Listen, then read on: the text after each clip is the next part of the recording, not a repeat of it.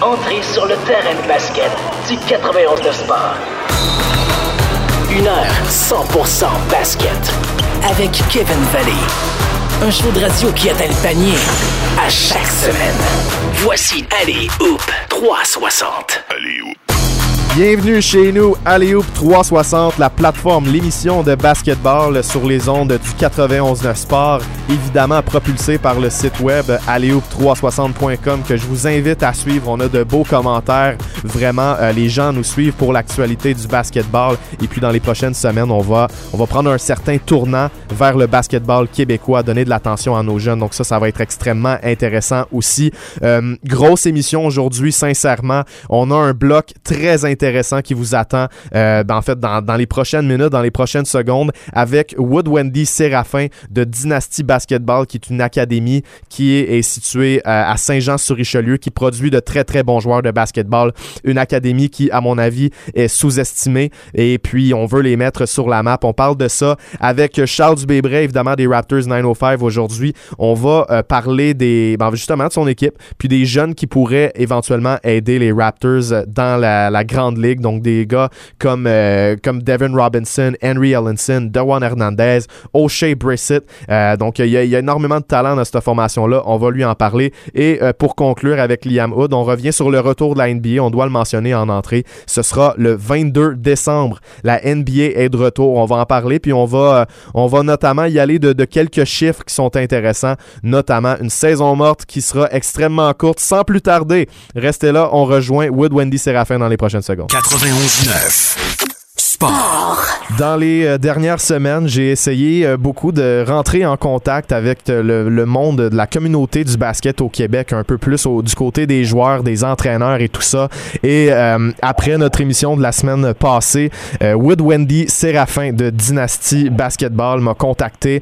On a parlé ensemble et aujourd'hui, je voulais l'accueillir à l'émission pour qu'il nous puisse nous parler d'un projet qui est assez sous-estimé au Québec, un projet qui produit des, des très bons joueurs de basketball québécois. Donc, Séraphin, tout d'abord, euh, comment vas-tu ce matin? Ça va être super bien, merci Kevin. Merci, merci de me recevoir ce matin. Ben ça fait vraiment plaisir, sincèrement. Je trouve ça extrêmement important de faire qu'est-ce qu'on fait euh, ce matin. Donc tout d'abord, on doit mettre en contexte Dynasty Basketball, c'est essentiellement euh, un prep school euh, qui est au, à Saint-Jean-sur-Richelieu avec quelques joueurs extrêmement talentueux qui sont développés par les entraîneurs là-bas. Est-ce que tu peux nous expliquer c'est quoi ton rôle puis essentiellement qu'est-ce que c'est Dynasty? Oui, absolument. Ben, en fait, euh, mon rôle, je suis, je suis un des investisseurs euh, initial du projet. Euh, il, y a, il y a quelques années, en fait, on jouait dans une ligue de basket, dans une dans, dans une église le dimanche à Saint-Jean sur les Richelieu. Puis ça a toujours été notre en fait, c'est notre manière de, rester impliqué dans le sport. on s'est toujours dit, eh, ce serait le fun de partir de quoi. Puis on mhm. s'est, on a pris possession de l'église. En fait, on, est trois. Donc c'est moi, Alexandre, Victor et euh, Bachir Ouattara. Euh, Alex, il a, grandi dans le basket au Québec. Euh, il a joué universitaire mhm. à l'ICAM, c'est l'ancien Doigts Montpetit.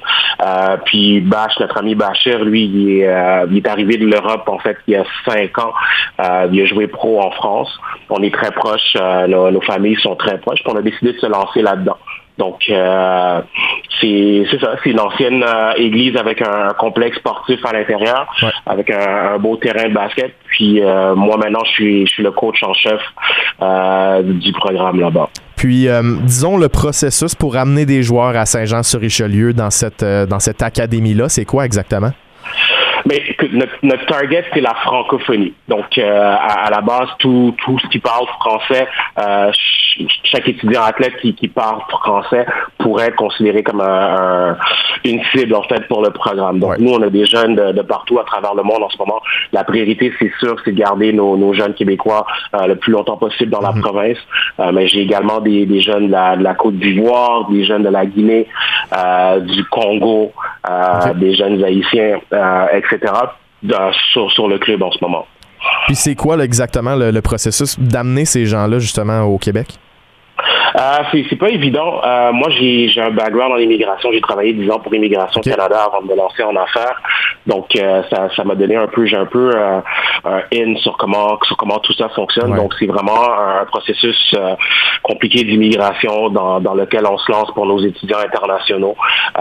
il y a l'acceptation à l'école. Il faut s'assurer que du côté académique, ils, tiennent la route également. Donc, il y a beaucoup d'évaluations à faire de ce mhm. côté-là. puis, c'est être en mesure d'avoir des écoles partenaires aussi euh, pour, pour s'en sortir parce qu'il y a des frais internationaux qui sont quand même élevés euh, pour les étudiants qui ne sont pas québécois ou français en fait.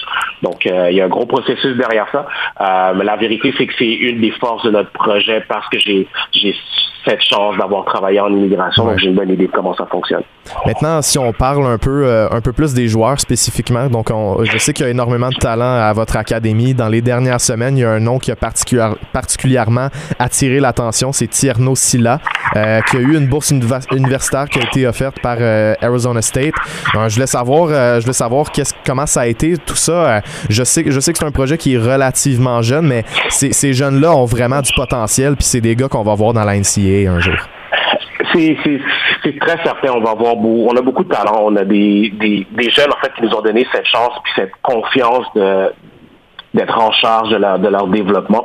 Euh, puis on du, du, bouche à oreille, en fait, rapidement notre réputation, euh, notre réputation change, augmente et euh, on a on a des requêtes en fait. Puis ce qui s'est passé, en fait, on, comme tout le monde, on vit la pandémie, puis on a eu l'idée de, de lancer un, workout en ligne. Euh, qui, qui, donnerait la chance aux, à, des, à des coachs universitaires de, de voir le, talent qu'il y avait sur l'équipe. On a, on a une quinzaine de coachs qui se sont, qui sont ramenés sur, sur l'appel euh, des, des, écoles autonomées à Arizona State. On, avait un, assistant coach de Kentucky sur l'appel.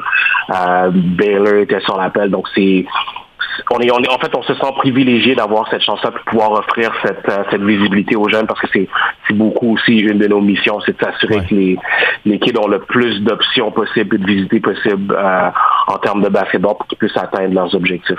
Quand tu regardes les, les projets, en fait, euh, tu sais, on a Brookwood Elite, tu as des, t'as des projets, en fait, qui ont, qui ont créé, en fait, qui ont, qui ont produit Chris Boucher, qui ont permis de l'envoyer vers la NBA. Est-ce que tu considères que Dynasty, présentement, c'est un, c'est un programme qui est un peu sous-estimé euh, dans le monde québécois? Euh, ben écoute, sous-estimé, oui, oui et non. Et on, commence, puis c'est normal. Tu, mentionnes beaucoup d'élites. On croit beaucoup euh, en travaillant ensemble, le, travail d'équipe. Et je pense que la communauté de basket CST ensemble mhm. va avancer. Puis nous, pour cette raison, on a un partenariat avec beaucoup d'élites. ça va être notre équipe de prédilection pour pour, pour l'été. puis on, pense que c'est le meilleur moyen d'offrir un service complet aux jeunes. Donc, euh, je ne vois même pas de la compétition. Je dirais pas qu'on est qu'on est sous-estimé. On travaille ensemble, puis c'est l'objectif, c'est de bâtir de quoi de solide pour euh, pour nos jeunes. Puis, euh, si je peux te demander, parmi les jeunes que tu as présentement à l'académie, évidemment, tu es l'entraîneur, tu es probablement celui qui les connaît le mieux. Est-ce que, ben, en fait, est-ce qu'il y a certains joueurs en particulier que tu regardes aller présentement, même si c'est à un jeune âge, et que tu te dis, ce gars-là va jouer dans la NBA, ou du moins, ce gars-là va avoir une très, très bonne chance de jouer dans la NBA? Je veux, je suis, oui, tu as raison, je les connais très bien et je les, je les vois souvent. Euh, il y a énormément, énormément de talent sur l'équipe. Puis je vais, là, je te donne une réponse de, de politicien. Euh, oui, très certainement, euh, j'en ai qu'on le talent euh, pour se rendre dans la NBA. Mais c'est énormément, énormément de travail. et je suis dans ce processus-là, c'est de les pousser à, à se rendre là. La vérité, c'est que si tous mes gars ont une bourse universitaire et vont chercher un vont chercher un diplôme, moi je considère qu'on a gagné. Je considère qu'on a atteint notre, objectif. Donc c'est ça, reste la priorité. C'est des étudiants avant d'être des athlètes. Puis pour moi ça c'est super super important. Puis je suis dans l'optique de pas trop leur enfler la tête aussi. Donc j'en ai j'en ai quelques uns qui vont entendre l'entrevue puis qui, attendent que je chante leur nom. Tu mais, veux pas leur donner ce plaisir là tout de suite? Exact, pas, tout de suite. Mais je vais, pour vrai, je suis, je suis chanceux d'avoir un groupe comme ça. pour, on est dans notre deuxième année. C'est beaucoup, beaucoup de talent pour un mhm. programme qui commence. Euh, c'est dommage qu'on puisse pas le montrer en ce moment euh, avec COVID, avec Corona. Euh, mais je pense qu'il y a beaucoup de personnes qui vont être surpris du niveau de basket qu'on est en mesure de jouer. Oui, exactement. Puis tu sais, on en a parlé hors d'onde. Puis après ça, je suis allé faire mes recherches, évidemment, voir de, de, quel type de joueur on parle, c'est quoi la qualité du programme. Puis j'ai été très, très, très surpris. comme j'ai dit, on, on s'est jasé au téléphone. On va beaucoup se jaser, je pense, dans les prochaines semaines parce que on, a, on a un objectif en commun, euh, with Wendy. C'est vraiment de, de, rassembler la communauté québécoise. Donc, euh, je veux t'en parler justement de, de, ça parce que tu œuvres dans ce milieu-là depuis extrêmement longtemps. Et puis, euh, ton objectif, tu l'as dit, c'est de garder ces jeunes-là au Québec le plus longtemps possible, mais aussi de produire, du, produire des, des, bons joueurs, puis de les envoyer sur la scène internationale pour faire briller le Québec. Euh, à quel, je pense, dans, dans, le développement du basket au Québec, là, on est à quel point et qu'est-ce qui manque présentement dans notre milieu pour continuer que ça avance puis que ça soit encore plus reconnu? Super. Ben, en fait, en, termes de, de, basket, de, de, coaching, je pense qu'on est pas mal rendu. Euh, c'est vraiment une question d'infrastructure, puis de, de, travail ensemble, puis que qu'on injecte des sous un peu dans, dans notre sport. Donc nous, à Dynasty, euh, c'est vraiment ça, c'est uniquement privé puis on travaille fort pour aller chercher des, des, des, des commandites, des commanditaires pour, pour faire avancer le projet. Mais en ce moment, c'est ça, ça sort de nos poches. On a, on a plein d'idées pour, pour, pour, pour, que ça, ça survive, qu'on fasse des sous. On, on, lance une clinique, par exemple, une clinique euh, sportive, une clinique médicale qui va offrir euh, des soins à nos jeunes et aux, aux, gens de la région. Donc, je pense vraiment que ça, ça ça prend de l'initiative et qu'on qu se tienne, qu'on qu qu serre les coudes. Si je vais revenir avec, à Brookwood, il n'y a aucune raison qu'on ne travaille pas ensemble. C'est un programme qui est là sur l'été. Euh, nous, on est là à l'année longue. Donc, tout de suite, on a vu un moyen de collaborer mm -hmm. pour pouvoir avancer. Puis je pense que c'est c'est la, la, en fait, arrêter d'avoir des personnes qui travaillent chacun de leur côté parce qu'il y a beaucoup de personnes qui font des très très belles choses au Québec euh, mais qu'on ne sait pas on n'est pas au courant on ne travaille pas ensemble puis je pense que si on peut tranquillement s'en aller dans une optique où tout le monde travaille ensemble. Ouais. Euh, c'est vraiment ce qu'il faut pour euh, pour le basket québécois. Puis tu, en termes de talent, tu vois, tu as mentionné Chris tantôt, Chris Boucher. Mm -hmm. euh, on a eu puis on a eu Chris Joe avant ça. Puis là, je veux pas les nommer parce que je vais en oublier puis je vais me faire taper sur les doigts. Ouais. Mais on, on, a eu énormément, énormément de talent ouais. euh, au Québec. Euh, moi, j'ai vu des générations d'équipes Québec avant moi qui ont, qui ont joué du basket de, de fou, qui se sont rendus euh, pas, pas mal tous dans la NCA, les équipes mm -hmm. à Champlain dans le temps, euh, on a Bernard qui jouait à Kentucky. Euh, moi, je suis un ancien Brébeuf, j'ai vu Pierre-Marie jouer à Gonzaga, ouais. Pierre-Marie Cespedes. Euh, il y a beaucoup, beaucoup, beaucoup de talent dans, dans, dans la province. Mm -hmm. Puis de plus en plus, euh, tu, tu, vois les, ces, les, ces jeunes-là se rendre au prochain niveau. Mm -hmm. Puis c'est vraiment, je pense qu'on peut maximiser ce qu'on fait un peu comme Toronto. Ouais. Puis s'assurer qu'année après année, on est en mesure d'envoyer nos jeunes à, à, la, à, la, prochaine étape. On a, on a Karim Mané qui pourrait, ouais. qui pourrait rentrer dans la ligue directement du cégep. C'est ouais, juste extraordinaire comme situation. Mm -hmm. euh, puis ça, ça, ça, nous donne des, des outils supplémentaires pour montrer aux kids que hey, on, a ce qu'il faut ici pour, pour que tu te rendes, puis ça, ça prend juste qu'on continue à travailler ensemble. Exactement. Puis on a eu Chris Boucher comme modèle. Maintenant, on a Lou Gansdorf qui est un modèle de succès pour euh, les Québécois dans la NBA. Euh, tu as absolument exact. raison quand tu parles du fait qu'il faut collaborer ensemble. Il faut que les écoles, il faut que les, les gens de ce milieu-là vraiment se tiennent main dans la main dans ce processus-là. C'est comme ça qu'on va bâtir une communauté du basket qui est forte, qui va produire beaucoup de joueurs, mais aussi qui pourrait montrer de l'intérêt pour euh, potentiellement une équipe professionnelle un jour. Je pense que c'est extrêmement important. Puis, euh, je peux le dire maintenant, euh, dans les prochaines dans les prochaines semaines, euh, Aléo va prendre un, un, tournant un peu plus basket québécois. Jusqu'à présent, on a beaucoup couvert la NBA, mais euh, il y a un marché à exploiter. Il y a beaucoup d'histoires intéressantes euh, au Québec, justement. Il faut donner de l'attention à ça. Puis, dans les prochaines semaines, je me donne comme mission vraiment de, de rassembler le plus possible cette communauté, de, leur donner une voix, puis de travailler tous ensemble pour euh, bâtir une belle communauté de basket au Québec. Euh, je pense que Wood Wendy, tu vas faire partie de ça euh, ben, avec, avec assurance parce que tu es un gars de ce milieu-là. Donc, euh, je suis très, très excité par ça. Je, ben, en fait, je voulais savoir aussi, je te pose cette question-là comme ça. On sait que Chris Boucher euh, a grandi dans un milieu qui est un peu plus difficile à Montréal. On, il a ouais. été, en fait, il a changé de région vraiment pour aller se développer. Est-ce que c'est un peu la, la, réflexion derrière le fait que votre académie se situe à Saint-Jean-sur-Richelieu? Est-ce qu'il y a des gars qui sortent d'un endroit qui est un, qui est un peu plus difficile puis on vous laisse les, les sortir de cet environnement-là? Oui, absolument. Euh, L'immersion euh, est c'était un de nos, nos buts, s'assurer que le, le, kid puisse focuser, puisse se concentrer mhm. sur son sport et, euh, et l'école. Euh, donc, c'est une des raisons pour, pour lesquelles on est à Saint-Jean. Euh, mais on croit aussi beaucoup au, support, puis au support des amis, de la famille, puis c'était important que, que, les parents puissent les, voir jouer, etc. Donc, on, on, a trouvé un bon milieu, je trouve, avec, avec Saint-Jean qui est à... Moi, j'habite au centre-ville de Montréal, ça me prend 35-40 minutes de me rendre à Saint-Jean. Donc, c'est vraiment pas Mhm. ça, ça, permet que les, les, jeunes restent, euh, comme je te dis, concentrés sur ce qu'ils font, mais en même temps, ils sont pas trop loin de la famille. Donc oui, définitif, euh, c'est un objectif.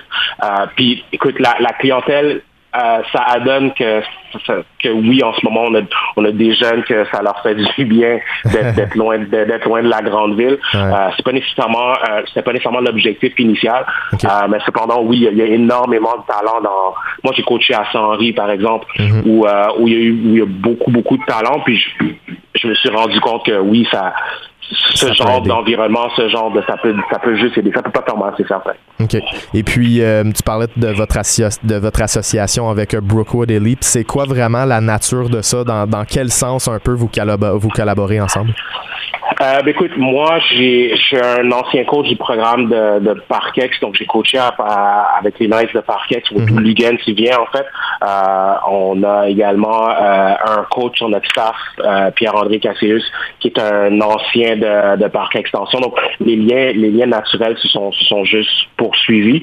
Euh, on, on, a la même vision en termes de, de développement puis de, de, de, de travail, en fait de travailler fort. Donc ça rapidement, ça s'est fait, pour on a discuté. En fait, le, partir une équipe d'été, ça, ça a été discuté, c'était beaucoup de travail, qu'on avait déjà un modèle qui faisait très bien euh, avec les gars de, de beaucoup d'élite. Donc, je mentionne Parkex parce que Nelson Ossé, le, le, le président, le responsable là-bas, a aussi euh, lancé euh, et aussi copropriétaire de, de beaucoup d'élite. Puis, euh, ben, on avait déjà, le modèle existait déjà, il fonctionnait très bien. Et comme je te dis, on n'y voyait pas de compétition, donc mhm. c'était juste naturel pour nous de, de, travailler avec Brookwood.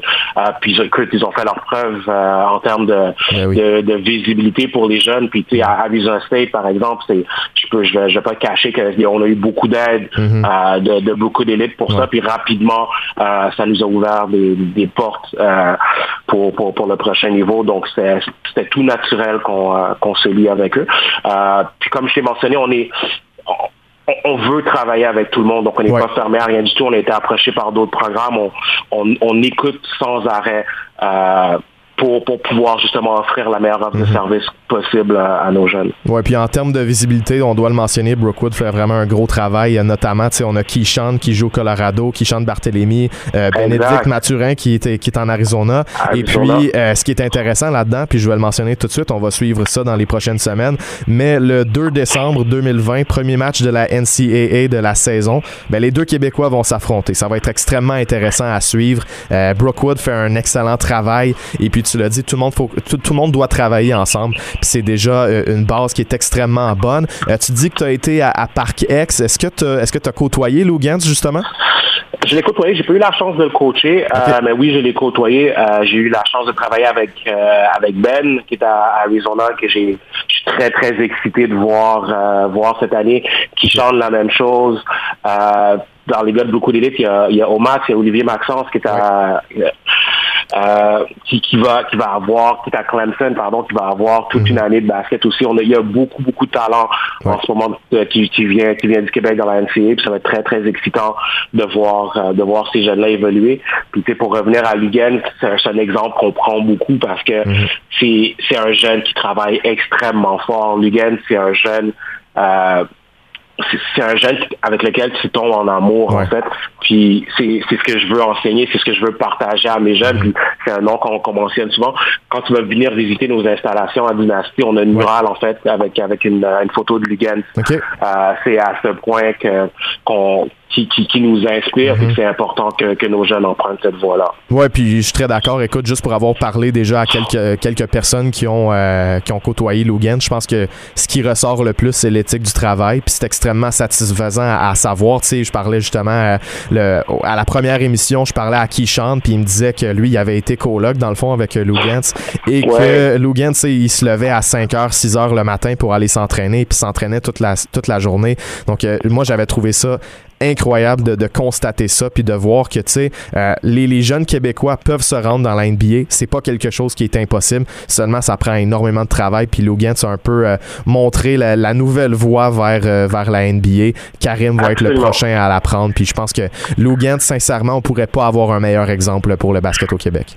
C'est vraiment incroyable comme exemple. C'est parfait comme exemple. Et ça, ça le rend possible moi, quand j'ai joué dans notre temps, c'était c'était un rêve, oui, mais les possibilités, elles étaient, on, le sentait pas, exact, elles étaient limitées, puis là, c'est vrai. C'est vraiment, mhm. c'est vrai, puis les jeunes, ils sentent, ils peuvent y toucher. Euh, ils l'ont côtoyé récemment. Euh, puis ça, c'est, comme tu dis, ça, on peut pas avoir un exemple, euh, un meilleur mhm. exemple en ce moment pour le basket québécois. OK, puis en, continuant là-dessus, je me demande, comme on l'a dit tantôt, tu es, dans le domaine depuis assez longtemps. Est-ce que tu as vu un certain changement d'attitude chez les jeunes depuis que tu as des nouveaux qui ont percé dans NBA, puis des nouveaux, ben, justement, comme Lou Gantz, qui joue avec le Thunder, qui est devenu un partant? Y a-t-il un changement d'attitude chez les jeunes qui se disent, ben voyons, c'est possible, puis là, il y a vraiment une grosse motivation, moi, je vais être le prochain?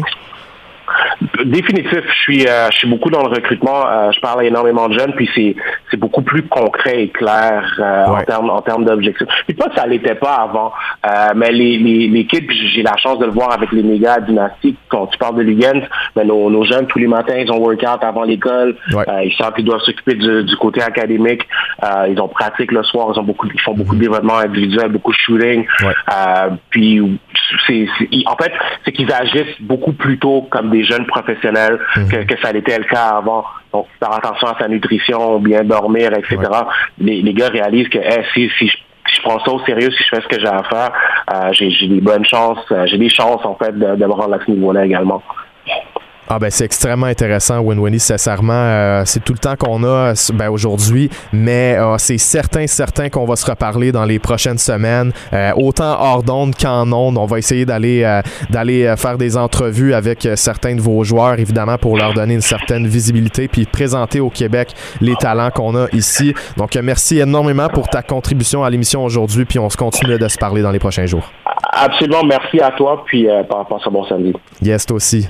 Donc, euh, on y va euh, à la pause maintenant. On va parler avec euh, Charles Dubébret, un peu des Raptors 905. Dans les prochaines, ben, en fait, dans les dernières semaines, on a beaucoup parlé de NBA, mais cette fois-ci, on se concentre sur le projet que Charles Dubébret se concentre présentement. Les Raptors 905, quelques joueurs qui pourraient aider les Raptors éventuellement. Une heure, 100% basket. Allez, Hoop 360.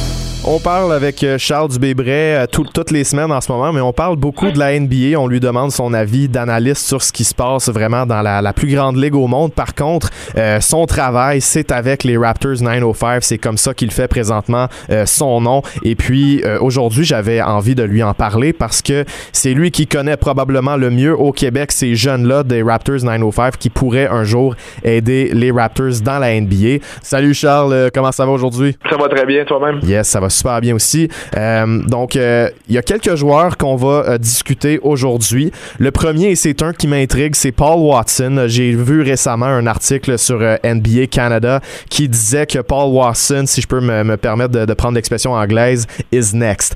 Qu'est-ce que tu penses de Paul Watson pour l'avoir coaché et puis pour voir quel genre de joueur c'est sur le terrain, mais aussi quel genre de personne c'est hors du terrain?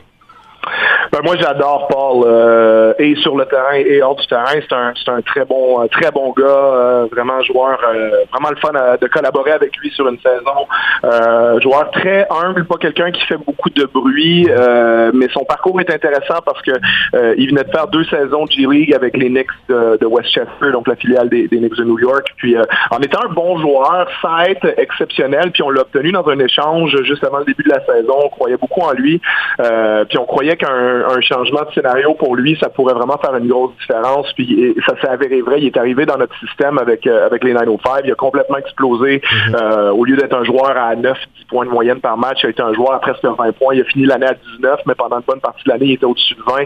Donc il a doublé son apport offensif avec nous. Euh, était à un certain moment donné le meilleur shooter à 3 points de la G-League. A fini l'année à 42 à 3 points. Donc mhm. c'est très intéressant quand on parle d'un joueur à sa taille à 6 pieds 6, 6 pieds 7, qui est capable de jouer défendre sur le périmètre plusieurs positions, puis être vraiment un shooter d'élite. Et je pense que cette qualité de lancer-là fait en sorte qu'il y a un outil à amener au profil G-League, quand tu veux les amener au, niveau supérieur, il mhm. euh, faut garder en tête qu'ils vont pas devenir des, superstars NBA. Euh, on, ne veut pas de, Paul Watson qui éventuellement il joue le rôle de, Kyle Lowry ou Pascal Siakam. Il euh, faut toujours penser à quel joueur de rôle il pourrait être éventuellement avec les Raptors. Puis un joueur de périmètre comme lui, ben, avec sa taille, des très belles qualités athlétiques, puis 42 à 3 points, ben, ça démontre ça. Et ça a été un long chemin, ça a été trois ans de G-League pour lui, mais enfin de le voir cette année au mois de janvier, tourner le coin, puis euh, se, faire sa place, obtenir un contrat two-way. Euh, puis je vais prendre le temps de le raconter un petit peu pour les auditeurs, parce que je trouve que l'histoire est, intéressante.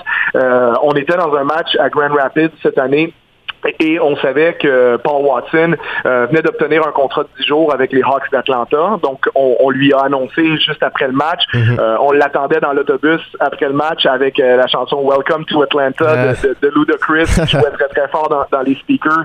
Paul s'est mis à verser une larme parce que, tu sais, pour lui qui rêvait depuis tout petit de jouer dans la NBA, ben, il prenait l'avion pour Atlanta. Le lendemain, son agent venait de lui dire, puis il allait jouer pour la première fois dans la NBA dans sa vie. Donc, il était vraiment très, très ému. Puis, après ces dix jours-là, ben, les Raptors, on s'est rendu compte de toute façon que nous, on était prêts peut-être à lui donner un contrat two-way. Euh, finalement, ben, les Raptors ont décidé de se départir de Shamari Pond dans les journées qui ont suivi.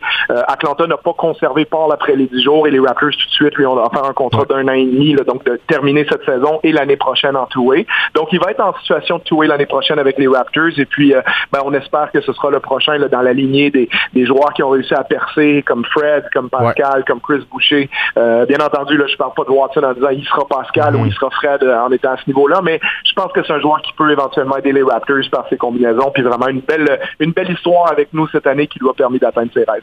Bon, faut le dire, euh, Paul Watson présentement âgé de 25 ans, donc ce serait une belle, euh, une belle histoire de le voir avec les, les Raptors l'année prochaine. Par contre, dans l'organisation, on a des gars un peu plus jeunes. Euh, O'Shea Brissett, je sais que tu l'aimes beaucoup. C'est un gars de 21 ans, c'est un, c'est un allié, 6 pieds 7, 210 livres. Il a joué quelques matchs avec les Raptors en 2019-2020 donc 19 au total. Euh, comme j'ai dit, je sais que tu l'aimes beaucoup, donc parle-nous un peu de lui, puis de quel genre de joueur on parle.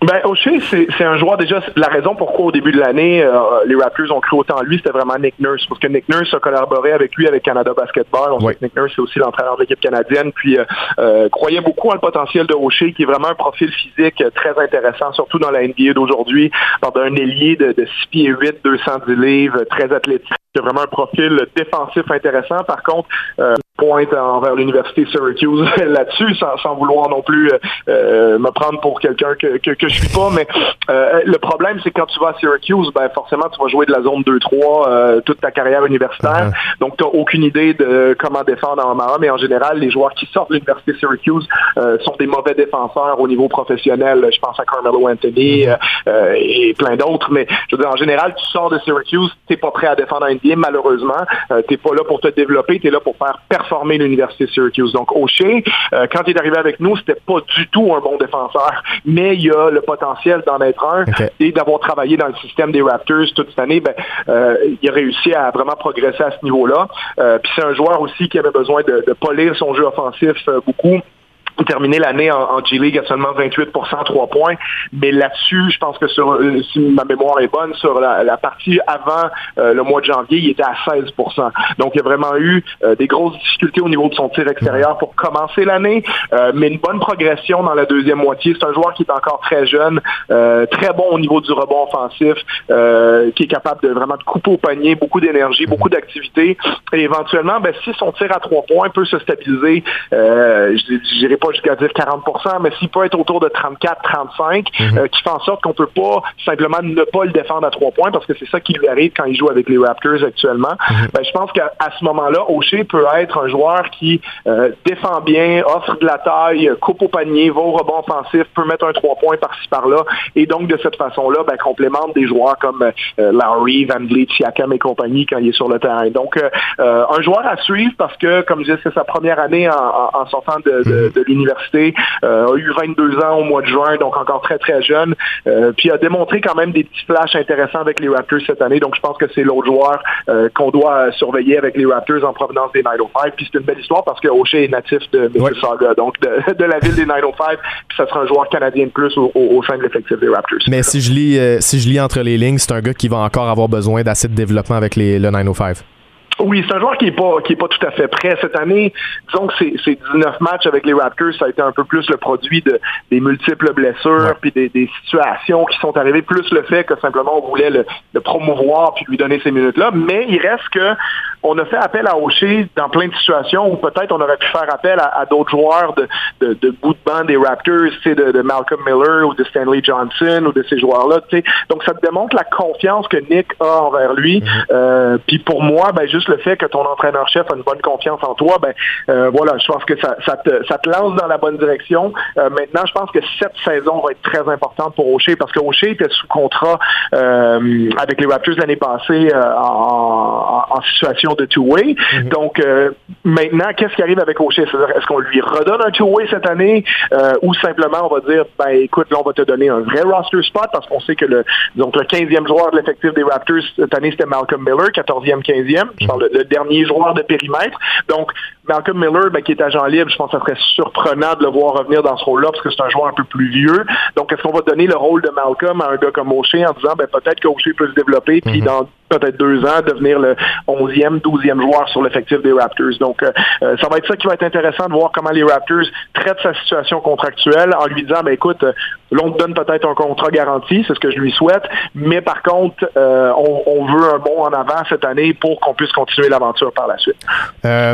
Bon, je sais qu'en ben, fait là il reste trois joueurs qu'on va euh, qu'on va nommer. Il y a Dewan, Hernandez, Henry Ellenson et Devin Robinson. Je veux poursuivre avec Hernandez qui a été repêché euh, en deuxième ronde du repêchage de 2019. Un gars qui a été repêché assez, ben, en fait, il a été repêché assez loin, assez vieux, euh, mais il y, a une, il y a une saison difficile, notamment en raison des blessures. Il n'a pas joué beaucoup de matchs avec les Raptors 905. Qu'est-ce que tu as pensé de, du type de joueur qu'il est avec l'organisation?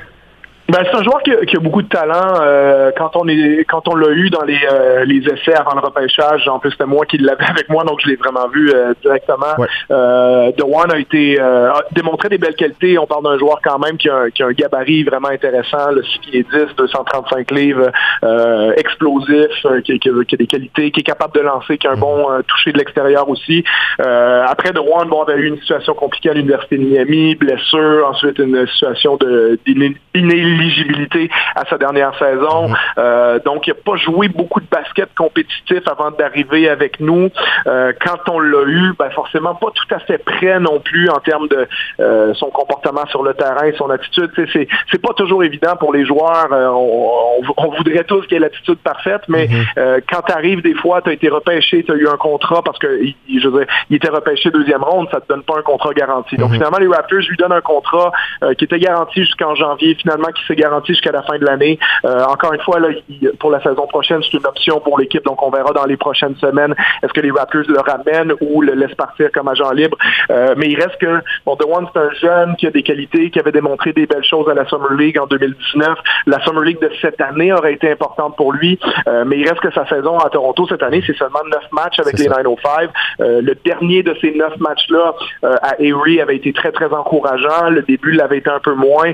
et ensuite, quand il est revenu avec les Raptors de Toronto, grosse blessure euh, qui l'a tenu à l'écart du terrain jusqu'au mois de juillet finalement, euh, où il a joué quelques minutes dans la reprise à, Orlando, euh, mais pas assez pour qu'on puisse vraiment tirer des conclusions sur lui. Donc ça reste un, point d'interrogation, Hernandez, joueur avec du talent, mais la question c'est comme c'est un morceau de, développement pour les Raptors. Mm-hmm. Est-ce qu'on continue d'investir en lui ou on recherche un autre grand pour essayer d'en développer un qui éventuellement va prendre le rôle, de, je pense, de quelqu'un comme Chris Boucher, parce que euh, pour faire une courte parenthèse, c'est que Chris euh, restera pas éternellement dans le rôle qu'il est là. C'est-à-dire que bon, les, les, agents libres avec compensation, donc il peut peut-être aller le faire avec une autre équipe, ou alors s'il reste à Toronto, ben, peut-être dans un rôle un peu plus grand si jamais Ibaka ou Gasol venait qu'à partir.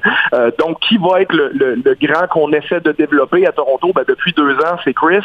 Euh, et peut-être ça peut être The One dans le futur. Mais ça, c'est la question que l'état-major des Raptors vont devoir, à laquelle vont devoir répondre dans les quelques prochaines semaines. Un joueur qui est un peu plus méconnu, mais qui a quand quand même 81, 81 matchs d'expérience dans la NBA. C'est Henry Ellenson que tu as eu la chance de, de côtoyer cette année. Qu'est-ce qu'on pense de ce joueur-là? Grand, grand fan de Henry. Euh, vraiment un joueur extrêmement mature, avec un jeu très, très euh, poli déjà. Là, c'est pas un, euh, c'est l'inverse un peu d'un joueur comme Juan Hernandez, qui est plus mhm. comme un, diamant l'état brut que tu essaies vraiment de développer. Nous, Henry, c'est une situation un peu particulière quand on l'a eu. il arrivait de Brooklyn parce qu'il était en contrat two-way avec les, les, Nets cette saison. On l'a échangé contre Justin Anderson pendant la saison. Donc, Henry est arrivé à Toronto. on était intrigué de voir ce qu'il pouvait nous apporter, mais c'était exactement le genre de joueur dont on avait besoin aussi avec les 905. Donc, euh, euh, malheureusement pour nous, les 905, pour faire euh, récapitulatif de notre saison en quelques secondes, on a eu énormément de blessés en début de saison, puis on a uh-huh. couru après notre mauvais début de saison pendant toute l'année, mais pendant les 15 derniers matchs avant l'interruption, on avait la meilleure fiche de la G-League. Donc, on était sur le dernier mois de l'année potentiellement la meilleure équipe de la Ligue. Et le joueur qui nous a vraiment impacté beaucoup dans cette transformation-là, c'est Ellenson qu'on a obtenu là, vers la mi-janvier. Ellenson avec nous était à 22 points, 9 rebonds, 4 passes décisives de moyenne, 43 euh, à 3 points. Là, on parle vraiment d'un joueur de grande taille. Il faut pas oublier une chose avec Ellenson, encore une fois, le 6 pieds 10, c'est un choix de première ronde euh, des Pistons de Détroit. Donc, on parle pas non plus d'un joueur qu'on a essayé de trouver. Euh, non, c'est ça, il sort pas de nulle part. C'est un joueur qui est à l'université de Marquette qui avait été bon. C'était le, 18e choix, c'est ça. C'est presque un choix de loterie mhm. des Pistons en 2016. Donc, un joueur qu'on pensait qu'il allait avoir un vrai bon rôle en NBA. Finalement, la situation à Détroit était peut-être pas la bonne. Euh, Brooklyn a, abandonné le projet aussi, mais a été intéressant avec nous, avec les 905. Je pense que ça a intrigué beaucoup de monde, que ce soit à Toronto ou ailleurs dans la ligue. Donc, euh, euh, moi, je lui donne vraiment beaucoup, beaucoup de crédit pour avoir transformé notre saison, transformé notre équipe.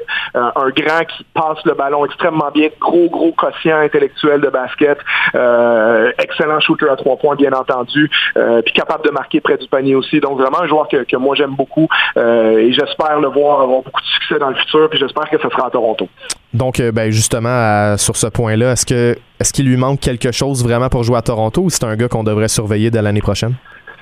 Euh, honnêtement, la, différence, c'est paradoxal parce que maintenant, c'est bien qu'on en parle, lui et de, de One, euh, presque en même temps, c'est qu'en en, termes d'avoir un grand que tu veux développer, puisque les deux ont des, physiques un peu similaires, bon, pas des qualités athlétiques similaires, parce que The One est un joueur beaucoup plus euh, euh, bouncy, comme on dit, beaucoup plus vertical que, que Hellenson. Hellenson, c'est pas un joueur vertical, c'est un joueur cérébral mhm. qui peut presque être un peu ton corps arrière de l'attaque comme grand quand tu lui donnes, un peu comme Marc Gasol ou Nicolas Jokic font avec leurs équipes, bien entendu à un niveau moindre, mais dans le même profil un peu. Donc, euh, le, paradoxe, c'est que Dewan a été repêché l'année dernière, alors que euh, Henry a été repêché en 2016. Mais Henry est un an plus jeune que Dewan. Euh, Henry a juste 23 ans au jour d'aujourd'hui. Donc, la question, c'est est-ce que tu préfères avoir le joueur qui a un profil athlétique qui ressemble un peu plus à la NBA comme Dewan Hernandez et qui a un potentiel de se développer un peu plus, ou un produit qui ressemble plus à un produit fini, parce qu'il faut dire la vérité, quand tu regardes Henry, tu dis pas on va pouvoir l'améliorer beaucoup. Mhm. Tu vois, tu as déjà, c'est le what you see is what you get un peu avec Mais moi, j'aime what you get dans ce cas-là avec Henry, c'est-à-dire que tu sais que c'est un joueur qui match après match peut te mettre deux ou trois tirs à trois points. Et je pense qu'il peut le faire en NBA aussi. Maintenant, la question avec Henry, c'est est-ce qu'il peut défendre en NBA de par les limites athlétiques de son de son mhm. corps? Euh, mais je pense que c'est un joueur qui est assez intelligent pour trouver des solutions. Puis comme je disais, c'est un joueur seulement de 23 ans, donc il est quand même capable de, euh, de, de, de, de comprendre certaines choses puis mhm. d'emmagasiner de l'expérience qui vont euh, contrebalancer ses faiblesses, à mon avis. Bon, le dernier joueur dont on va parler, c'est Devin Robinson, un gars qui, était issu de l'organisation des Wizards de Washington. Cette année, avec le 905, c'est 17,5 points par match, donc quand même une très belle production. Euh, est-ce que c'est un joueur aussi avec Allenson qui, en fin de saison, a aidé les Raptors à aller chercher le prochain niveau?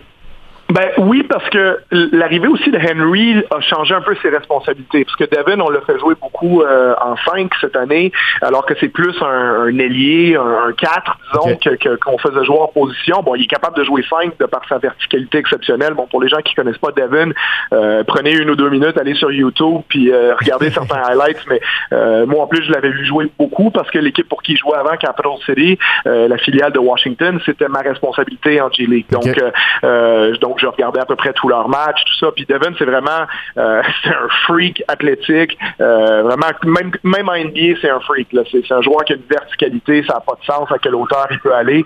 Euh, joue à l'Université de la Floride avant. Puis c'est ça, comme tu disais, deux ans dans, le, système des Wizards, finalement atterri à Toronto cette année. Malheureusement, on n'a pas eu une pleine version de Devin de par une blessure au genou, pour laquelle d'ailleurs il a été opéré, il est en train de, revenir, mais je pense pas que ça va l'handicaper dans le futur. C'est plus quelque chose qui est euh, affalant un peu pour une saison euh, de basket, puis il attendait son opération à la fin de l'année. Mais Devin, euh, vraiment une présence athlétique exceptionnelle. Euh, vraiment, la question avec lui, c'est bon, quelle position il joue réellement? Est-ce que c'est plus un ailier? Est-ce que c'est plus un, ce qu'on appelle un, rollman, un rim roller, un, 5 qui va poser des écrans rouleau panier, mais il y, a un, corps très, très frêle, pèse seulement 200 livres.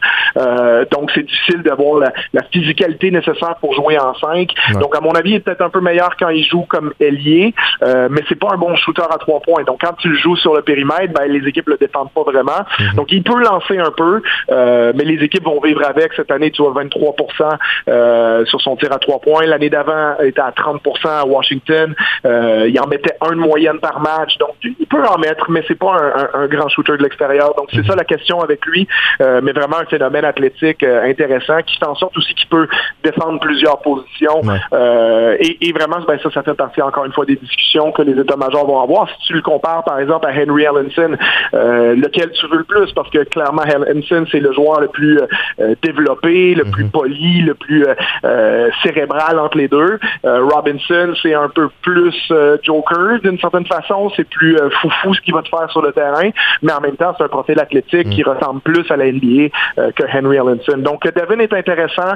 par contre, peut-être qu'éventuellement, le train va avoir passé aussi d'une certaine façon, parce que 25 euh, ans, va avoir 26 ans au mois de mars, euh, et quand même dans des systèmes NBA depuis 2017, donc ça veut dire déjà euh, trois saisons complètes à avoir joué des matchs de, je pense qu'il y a déjà presque une centaine de matchs en G-League, donc à un moment donné, les, équipes vont pas lui donner des contrats two-way année après année. Il y a un moment donné où il y a une équipe qui va commettre envers lui, ou simplement pour lui, ça va être d'aller jouer en Euroleague ou d'aller jouer quelque part ailleurs dans le monde, puis de gagner beaucoup d'argent là-bas. donc je, je suis intrigué de voir si une équipe une chance sur lui l'année prochaine. Très rapidement, Charles, il nous reste une minute. Tu me l'as mentionné avant d'entrer en nom de Tyler Ennis, qui lui, présentement, est en Europe. Donc, euh, il, faut avoir un. Il faut, faut, tempérer ses attentes à son endroit, mais c'était un joueur qui avait été euh, quand même excellent avec le, le 905 cette année. Oui, oui, vraiment. C'était un joueur clé pour nous, euh, qui a bien progressé dans la saison aussi. Puis il faut pas oublier que Tyler avait une grosse, grosse blessure, une blessure freak un peu quand il était en Turquie, là, une fracture à la jambe, quelque chose de, de pas beau à voir. Donc, l'idée pour Tyler cette année, c'était d'être capable déjà d'être en santé, de se prouver à lui-même et à tout le monde, je suis capable de tenir le rythme sur une saison. Tyler a, jamais raté un match avec nous cette année, qui est vraiment fantastique. 17 euh, points, 8 passes de moyenne, a, augmenté en régime au fur et à mesure que l'année euh, euh, passait. Donc, puis il y a vraiment un, individu d'une qualité rare. Moi, j'ai adoré collaborer avec lui. Donc, Tyler a commencé à avoir des coups de fil d'équipe NBA vers la fin de la saison. Je pense qu'on l'aurait peut-être perdu sur un contrat de 10 jours à quelqu'un, mais c'est quelqu'un qui, qui, avait les moyens d'aller gagner pas mal d'argent en Europe, donc il est retourné le faire. Et s'il y a un retour en NBA éventuel pour lui, ben, ce sera probablement la saison suivante. Bon, ce sera à suivre. Tyler Ennis, un point guard qui jouait, qui jouait avec les, le 905, 7.5 passes par match cette saison. Donc, euh, il y a beaucoup de talent chez, le chez les Raptors 905. Très content de t'en avoir parlé, Charles, pour avoir cherché euh, ton expertise à ce niveau-là. Puis c'est sûr que durant la, prochaine saison, évidemment, on ne sait pas quand ça va commencer, on ne sait pas si ça va commencer, ni euh, ce sera quoi le format, mais c'est sûr qu'on va continuer à parler de l'organisation des Raptors. Merci énormément pour ta contribution aujourd'hui, puis on se reparle dans les prochaines semaines. Parfait, à bientôt. Yes, salut, bonne journée, Charles. Donc, on fait une pause et puis au retour, on va parler un peu plus euh, du retour de la NBA, donc euh, qui va être le 22 décembre. On, on va en parler avec euh, Liam Hood, notamment plusieurs chiffres qui sont, atteints, qui sont assez intéressants. Une pause qui sera extrêmement courte et des joueurs comme le Ron James qui ne sont pas nécessairement contents. restez là, après la pause, on en parle. Une heure 100% basket. Allez, Hoop 360. C'est le moment de la chronique alleyhoop360.com avec un membre de notre équipe web. Aujourd'hui, c'est le tour de Liam Hood, mon bras droit avec le site, avec Alleyhoop360 depuis son lancement. Liam, comment ça va aujourd'hui? Ça va super bien. Toi, comment ça va? Ben, ça va super bien aussi. C'est une belle journée. Euh, il fait très chaud ici à Montréal. Pas besoin de porter un hoodie dehors. Donc, euh, c'est très bien. Euh, une très belle journée. et puis, un, gros show jusqu'à maintenant aussi au, niveau du contenu. On a eu une très belle entrevue avec Wood Wendy Séraphin. une belle chronique de Charles Dubébret. Mais là, on est rendu au point de vue NBA. Donc, on l'a dit en entrée de show. la NBA sera de retour le 22 décembre. Il y a beaucoup de choses qu'on sait, mais il y a beaucoup de choses qu'on sait pas juste pour commencer, peut-être un petit récapitulatif de ce qui va se passer dans les prochaines semaines, puis qu'est-ce que ça implique ce retour-là?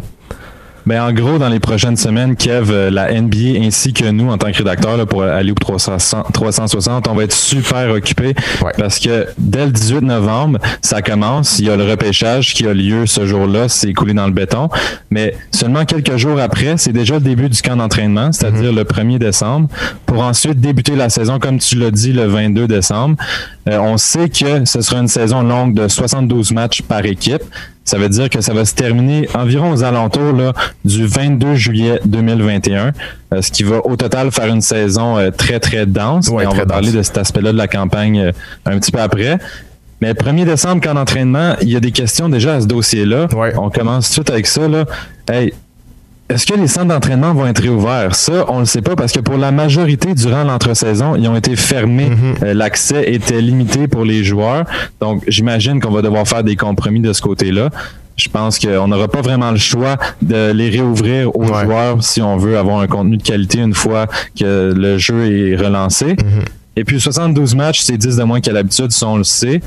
Euh, mais c'est plutôt euh, le nombre de matchs en le nombre de jours que, la, campagne va comprendre qui est ahurissant. 205 jours seulement pour tous ces matchs-là. Comme j'ai dit, je vais en reparler après, mais là, 22 juillet, fin des finales. on va représente euh, une très, très longue Oui, exactement. Puis on va avoir fini avant les, Jeux olympiques ou du moins, du moins quelques jours après. Ça devrait pas trop euh, être encombrant. Par contre, l'une des choses qu'on sait pas, et je commence avec ça, c'est euh, où les Raptors de Toronto vont jouer. Pour l'instant, euh, on n'en a aucune idée. J'en ai parlé un peu ce matin en ondes.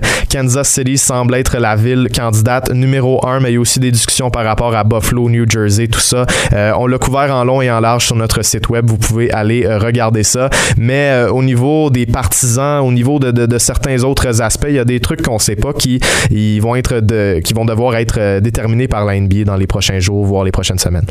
Oui, puis tu as mentionné euh, le dilemme des Raptors, qui est l'un des plus gros euh, points d'interrogation qui a posé à ce dossier-là, mais il y a aussi le début du marché des joueurs autonomes, mm-hmm. qui pour l'instant est extrêmement nébuleux, puisqu'on n'a pas de date de début. On n'a pas de date de lancement pour le marché.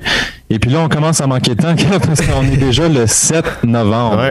Ouais, Puis euh, ça peut, il peut plus avoir de, de paraffinage de contrat qui peut être fait d'ici, qui peut être fait à partir du 1er décembre, pardon, mm-hmm. parce que dès que c'est lancé, là, on a un temps limite. Euh, il va y avoir énormément de travail sur les épaules des états-majors des franchises. J'ai l'impression que c'est eux qui vont avoir le plus de pain sur la planche. Parce que pour l'instant, non seulement il n'y a pas de date, mais en plus, on pourrait euh, devoir avoir le, marché qui va chevaucher le repêchage qui a lieu le 18 novembre. Mais jusqu'à présent, il y a euh, Mark Stein du New York Times qui rapporte que ça pourrait euh, débuter de 48 à 72 heures mhm. tout de suite après le repêchage, soit deux ou trois jours après. C'est ça. Et là, on parle du 20 ou 21 novembre. Puis ça nous laisse moins de deux semaines, Kev, pour signer euh, tous les ben, agents libres euh, avec restriction ou sans restriction qui sont présents dans la NBA. Mhm. Puis ce nombre-là, c'est on a dit qu'on était pour parler de chiffres. Tu as 103 agents libres sans restriction présentement dans la ligue et puis 80 qui sont avec restriction. Ça fait énormément de signatures en très peu de temps. Euh, non seulement les états-majors vont être très occupé, mais nous aussi on va être va être occupé avec Hollywood 360. Ah mais hein, puis tu sais c'est pas une grosse c'est pas une grosse cuvée d'agents libres non plus, mais quand même quand tu regardes ça, là on parle de, peut-être euh, les agents libres qui pourraient devenir euh, devenir euh, free en fait le 21 novembre. Ben là à ce moment-là, ça te laisse seulement quelques jours avant le début des camps d'entraînement, quelques semaines avant le, début de la saison. C'est sûr que ça va être extrêmement dense. puis là c'est sans compter la saison. Tu sais on n'arrêtera pas beaucoup là. Une fois que ça va lancer, une fois que ça va être lancé tu vas avoir le repêchage le 18. Il n'y aura pas beaucoup de pauses, je te dirais, jusqu'à la fin de la saison en juillet prochain. Puis moi, je me plains pas parce que j'ai une émission de radio à chaque semaine au 91.9. J'ai un site alimenté. C'est une très, très, très, très bonne nouvelle. Mm-hmm. Puis aussi, euh, comme dernier point là, qu'on qui est encore nébuleux jusqu'à présent. Il y a un mhm. petit peu d'incertitude quant à savoir euh, combien de partisans vont être alloués dans les arénas. On sait que Adam Silver a pour but de laisser les fans y entrer. Ça dépend du marché parce que là, il y, a des, restrictions dans certains marchés qui vont l'empêcher. Exact. Certains États ont certaines lois qui sont pas les mêmes que d'autres. Et pour l'instant, le chiffre duquel on parle, c'est environ 25% de la capacité des arénas, mais ça pourrait monter jusqu'à 50% et ça pourrait monter à plus haut que ça une fois que la saison va être lancée, mm-hmm. dans quelques euh, après quelques matchs, parce que évidemment la situation de la pandémie de la COVID-19 va évoluer. Exact. Et puis euh, la NBA va s'adapter en conséquence. c'est ça qu'il faut considérer aussi, c'est que euh, on projette beaucoup de pertes au niveau au niveau monétaire, mais si la situation de la COVID évolue et que disons à la mi-saison on est rendu à 40 matchs. Et là, ben, les, les équipes, en fait, qui n'avaient pas le droit d'avoir de partisans, tout à coup ont le droit. Mais ça va infuser plus d'argent qu'on s'attendait parce que là, on, on, y va avec euh, des, des, objectifs qui sont un peu, un peu plus petits, un peu, un peu plus réalistes. Euh, mm-hmm. donc, ça, ça, peut changer. Même chose avec les Raptors qui pourraient changer la saison euh, hors Toronto, qui pourraient revenir éventuellement. Donc, le but présentement, c'est vraiment d'être réaliste pour le début de saison, mais après, ça va s'adapter. Puis quand tu vas avoir un État qui va, qui va augmenter sa capacité, ben on va en profiter automatiquement. Puis je pense que les revenus vont venir pas mal plus qu'on le pense. Là, euh, on se prépare à un contexte de pandémie, mais ça sera pas pour huit mois, à mon avis. Non. Puis dernier point là-dessus, là, vite fait, je veux clore ça, là, mais ça va dépendre aussi des mesures de sécurité et de santé que la Ligue va employer, c'est-à-dire les mesures qu'il va avoir au sein des arénas. Les tests. Euh, si on fait une bonne job, puis il n'y a pas de cas, mhm. ça se peut que les fans reviennent ben la moitié de la saison, ça se peut que les arénas soient presque remplis comme on l'a vu dans les stades extérieurs, dans la MLB, dans la NFL, mais ça, c'est à suivre. Ça se peut. Ça, on progresse. Maintenant, je te laisse avec euh, tes chiffres. Je sais que tu as, cherché pas mal euh, hier soir pour aller nous chercher des chiffres intéressants. Il nous reste à peu près trois minutes. Donc, euh, si je peux te lancer là-dessus, euh, combien de matchs en combien de jours déjà? C'est 71 le chiffre qu'on commence avec. 71 jours de repos pour le, LeBron James, Jimmy Butler, tous les joueurs des Lakers et du Heat qui ont terminé la campagne euh, il n'y a pas si longtemps que ça. C'est mhm. seulement que 71 jours de repos, ce qui est l'entre-saison la plus courte de l'histoire de tout sport majeur confondu aux États-Unis. LeBron a justement euh, donné son avis à ce sujet euh, par le biais de son compte Instagram. Alexis Goulet en a, parlé un peu sur notre site web. Euh, allez lire son texte, c'est excellent. Un petit emoji avec la main dans le visage. Il était découragé. Exact. Un petit peu découragé, mais on s'entend que c'était la chose à faire. C'est, oui, c'est la plus courte pour certains, mais si tu regardes, par exemple, l'autre côté de la médaille, pour les Warriors de Golden State, les Hawks d'Atlanta et toutes les équipes exclues de la bulle, on parle ici de 286 jours. C'est beaucoup, c'est presque un an. C'est ça, c'est presque un an qu'on n'a pas vu euh, Steph Curry sur le terrain, outre les blessures. Mhm. Mais Clay Thompson, lui, ça va faire un an et demi à peu près. Qui est, ben, en fait, plus que ça qu'il va pas avoir joué. Ce qui est complètement ridicule, mais bon, on fait avec. Hein? Et puis, tout ça, ça fait en sorte aussi que, comme je l'ai dit tantôt, c'était pour être une des saisons les plus denses qu'on aura jamais vues. Mhm. Euh, le calendrier régulier seulement de 72 matchs, là, déjà là, ça représente euh, au total 1080 matchs de saison régulière dans un calendrier très dense. Et puis, on ajoute à ça aussi l'environ en série, il y a peut-être 105 matchs qui est joué, dépendamment, parce qu'on mhm. ne peut jamais prédire le nombre exact. Exact. Et puis, en plus, la NBA cette année souhaite instaurer un système de tournoi de play-in, oui, vu dans la bulle. Et ça, ça ajoute d'autres matchs, là, Kev. Fait qu'au mhm. total, on peut se retrouver avec presque 1200 matchs joués en 205 jours, comme je l'ai mentionné plus tôt. Ouais. en fait du basketball, on va être choyé en tant que partisan, mais ça va donner euh, beaucoup de fil à retordre à Adam mhm. Silver ainsi que ses 30 franchises. Oui, puis je veux, je veux y revenir rapidement justement sur le concept de play-in parce qu'on n'en a pas nécessairement parlé euh, à l'émission, puis c'est quelque chose qui est passé un peu sous le radar cette semaine. Le, plan de la NBA, c'est euh, d'avoir les équipes 7, 8, et 9, 7, 8, 9, 10 qui se battent dans chaque conférence pour les, les spots 8, 7 et 8. Donc, les équipes qui vont être en position de série vont avoir euh, deux matchs pour euh, défendre leur place. Donc, pour perdre leur position et pour, pour que l'équipe 9 euh, ou 10 accède aux séries, il faudra subir deux défaites consécutives. Donc, ça va être intéressant. Je pense que dès cette année, on va pouvoir avoir des, des concepts qui vont, qui vont attirer l'œil dans la NBA comme on a vu avec les, Blazers et puis les Grizzlies cette année. C'est ça, puis c'est quelque chose que les partisans aiment. Puis rapidement, là, sur euh, cette saison de danse qu'on, à laquelle on va assister, mhm. là, il y a un petit, euh, un petit bémol à tout ça, quelque chose qui m'inquiète peut-être un peu, et c'est les blessures, que, parce qu'on s'entend 286 jours d'absence pour certains gars qui n'ont pas performé à un niveau euh, de match de la mhm. NBA, c'est-à-dire un haut niveau, qui, qui ont fait que s'entraîner pendant tout ce temps-là. Je dis pas qu'ils se sont pas entraînés puis qu'ils étaient assis sur leur sofa, mais ils seront moins en forme, c'est mhm. sûr. Puis là, tu leur fais jouer beaucoup de matchs back-to-back, si tu me permets l'expression. Tu les fais jouer énormément pendant peu de temps. J'espère qu'il n'y aura pas beaucoup de blessures. Puis là, je cogne du bois. Là, mais j'espère que ce ne sera pas un problème. Ça, ça reste à suivre encore une fois. Ouais. On pensait que ça allait l'être dans la bulle peut-être. Finalement, ça ne l'a pas été. On verra, mais c'est sûr que si tu as beaucoup de matchs, euh, disons, back-to-back, donc dans deux villes différentes, ça se peut, ça se peut. Mais moi, j'ai l'impression que surtout en début de saison, tu as des joueurs comme LeBron James, des vedettes qui vont vraiment opter pour le load management. Je me souviens plus c'est qui qui a dit ça, mais qui avait, ouais, qui avait l'impression que ça allait être un peu. Ouais, non, mais j'ai vu quelqu'un qui avait dit que ça allait être free for all vraiment en début de saison, puis que euh, les, joueurs allaient décider quand ils vont jouer. Liam, on n'a pas beaucoup de temps, mais je sais que tu as quelques statistiques assez intéressantes sur l'escrow puis au niveau salarial, donc je te laisse y aller.